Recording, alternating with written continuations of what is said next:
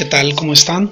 Continuamos con nuestro estudio de Salmos. El día de ayer analizábamos el capítulo 13 y veíamos cómo el salmista le pregunta a Dios este, por qué hay situaciones que se pasan, que se viven y en las cuales muchas veces no vemos al momento la mano de Dios, pero eh, estudiábamos que Dios siempre trae respuesta y siempre Él está al pendiente de nuestras necesidades. Y bueno su respuesta eh, eh, se genera en tres vertientes. La primera hablábamos que es un sí. La segunda comentábamos que es un no y la tercera es una espera y se trata de saber confiar en Él y aprender a esperar en los momentos en que no vemos su respuesta de manera inmediata.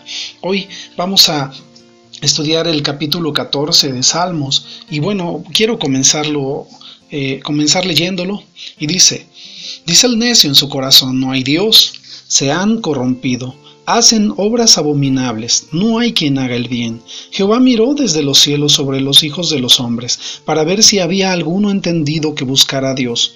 Todos se desviaron, aún se han corrompido, no hay quien haga lo bueno, no hay ni siquiera uno. No tienen discernimiento todos los que hacen iniquidad, que devoran a, a mi pueblo como si comiesen pan y a Jehová no invocan. Ellos temblaron de espanto, porque Dios está con la generación de los justos. Del consejo del pobre se han burlado, pero Jehová es su esperanza. Oh, que de Sión saliera la salvación de Israel, cuando Jehová hiciere volver a los cautivos de su pueblo, se gozará Jacob y se alegrará Israel. Sabes, en este capítulo nosotros vemos en el versículo del versículo 1 al versículo 3 eh, que un ateo, una persona que no cree en Dios, que, cierra sus ojos a Dios, eh, eh, están alrededor de nosotros. Son personas que en algún momento no quieren reconocer, aun cuando hay tantas evidencias de que Dios existe, ellos se niegan. Pero también un ateo es aquella persona que se niega a aceptar la verdad. Es aquella persona que dice, sí, Dios existe, sin embargo, no lo buscan, no, no buscan conocerlo. Si, si nosotros eh, conceptualizamos perfectamente lo que es Dios, nosotros sabríamos que Dios es todo para nosotros, que Él nos hizo, y Él tuvo un propósito para nuestras vidas. Entonces, aquella persona que se niega a conocer a Dios, se niega a conocer el propósito para el cual fue eh, hecho, fue creado por Dios. Entonces, es muy importante nosotros tener en claro que el mundo eh, está buscando justificar la no existencia de Dios para hacer lo que quiere y el hacer lo que quiere implica estar perdido en sus gustos, en sus pasiones y en cosas que eh, satisfacen de manera temporal pero que lo llevan a un abismo, a caer en un barranco. Entonces, hoy nosotros como hijos de Dios que buscamos y que anhelamos conocer más de Dios, eh, eh, debemos reconocer que el único camino que existe para conocer a Dios es Jesucristo. Y Jesucristo, a Jesucristo lo encontramos en, en su palabra. Dice eh, Juan capítulo 1, versículo del 10 al 12, dice, en el mundo estaba, y se refiere a Jesús, el, y, y el mundo fue por medio de él hecho, pero el mundo no le conoció. A lo suyo vino, pero los suyos no le recibieron. Pero a todos los que le recibieron y a los que creen en su nombre, les dio el derecho de ser hijos de Dios. Eh, esto es muy claro, si Él hizo el mundo, dice, en el mundo Él estaba y el mundo fue hecho por Él. Y luego Él vino al mundo, pero la gente no le conoció, no le quiso conocer, negaron, cerraron sus ojos. Hoy estamos predicando la palabra de Dios y hay mucha gente que no la quiere oír, que se niega a escucharla. Sin embargo, negarse a escuchar la palabra es negarse a escuchar a Dios que a través de ella habla.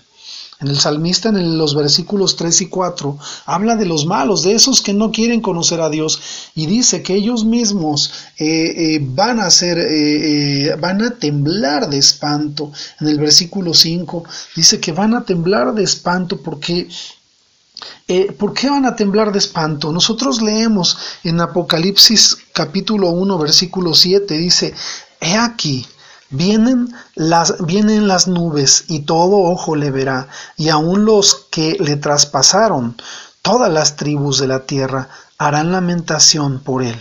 Sí, amén. Eso es verdad, dice. Yo soy el alfa y el omega, dice el Señor, el que es, el que era y el que ha de venir, el Todopoderoso. Y a mí me viene una reflexión en este momento. es esta. Las personas que dicen yo soy ateo, yo no creo en Dios, a mí no me hables de Dios, muchos de ellos niegan, se niegan a, leer la palabra de Dios, se niegan a escuchar, a razonar la palabra de Dios. Y eh, es como que eh, alguien eh, que sabe que Dios le, le, ha hecho, ¿sí? que Dios le ha diseñado, se niegue realmente a saber para qué sirve. Lo decía yo al inicio. Y eh, esto, que, que viene a mi mente es que esas personas están esperando un desenlace. ¿sí? No saben qué va a venir al final. Y hay incertidumbre en ellos.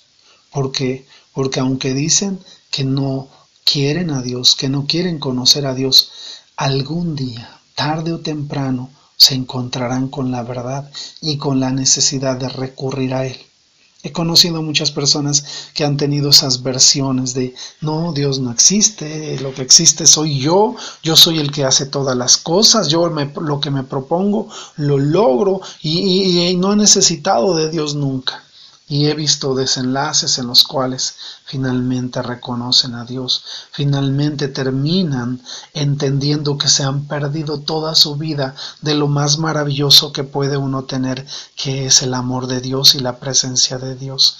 Es como que un padre eh, venga con su hijo y su hijo se niegue a aceptar al padre se niegue a recibir de Él cuando está necesitando de todo. Y quizá el Padre le está dando todo, pero el Hijo se está perdiendo lo más hermoso, que es poder recibir ese abrazo del Padre, ese amor del Padre. Por eso esas personas que dicen yo soy ateo y no creo en Dios, normalmente viven vacíos, viven tristes, viven solos, viven sin nadie que, que, que les dé un verdadero amor y un verdadero cariño y, y que puedan disfrutar de, de eso que Dios creó como la mejor relación que existe entre las personas, que es que Dios mismo los una.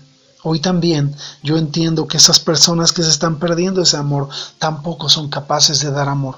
Por eso el salmista habla de que los malos no tienen discernimiento, que en el versículo 4 dice, no, todos hacen iniquidad y devoran a, a mi pueblo, dice, como si comiesen pan, y a Jehová no invocan porque son gente que no tienen revelación. Nosotros tenemos que orar por revelación para ellos. Por eso la palabra de Dios es tan valiosa. Por eso nosotros que tenemos la oportunidad de leerla y de escucharla, la debemos de valorar. ¿Por qué? Porque es la única forma de entender los planes y los propósitos de Dios. Y algo que yo te quiero decir es, no desconfíes, Dios te ama y Dios tiene cuidado de ti. Y aun cuando vemos a los malos, como hemos dicho en otros capítulos, prosperar, el crujir de dientes, el rechinar de dientes era algo tremendo lo que decíamos en el en Apocalipsis 1 versículo 7 es la verdad Dios viene Jesús viene pronto y tengamos la certeza que todo mundo lo verá todo mundo lo escuchará pero habrá algunos que estarán temblando porque vendrá a juzgarlos. Y nosotros estaremos gozándonos y desde hoy podemos hacerlo porque sabemos que viene y viene para darnos la victoria viene por su amada esposa que somos nosotros la iglesia Así que hoy te animo. Ora a Dios con todo fervor y con toda confianza que Él te escucha. Hay Dios, claro que hay Dios. No lo dudes que hay Dios. Él está a tu lado y está en este momento y está viendo que estás escuchando su palabra, pero también está viendo que le necesitas, que le amas y que tú estás esperando por Él para gozarte en Él. Así que es Dios. Por eso le decimos, dime Señor, dime Señor, quiero escuchar tu palabra, quiero oír tu voz. Este es el tiempo de la bendición de Dios.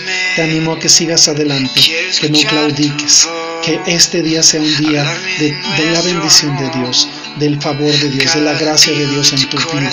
Que Dios te bendiga en el nombre de Jesús. Amén. Amén. Amén.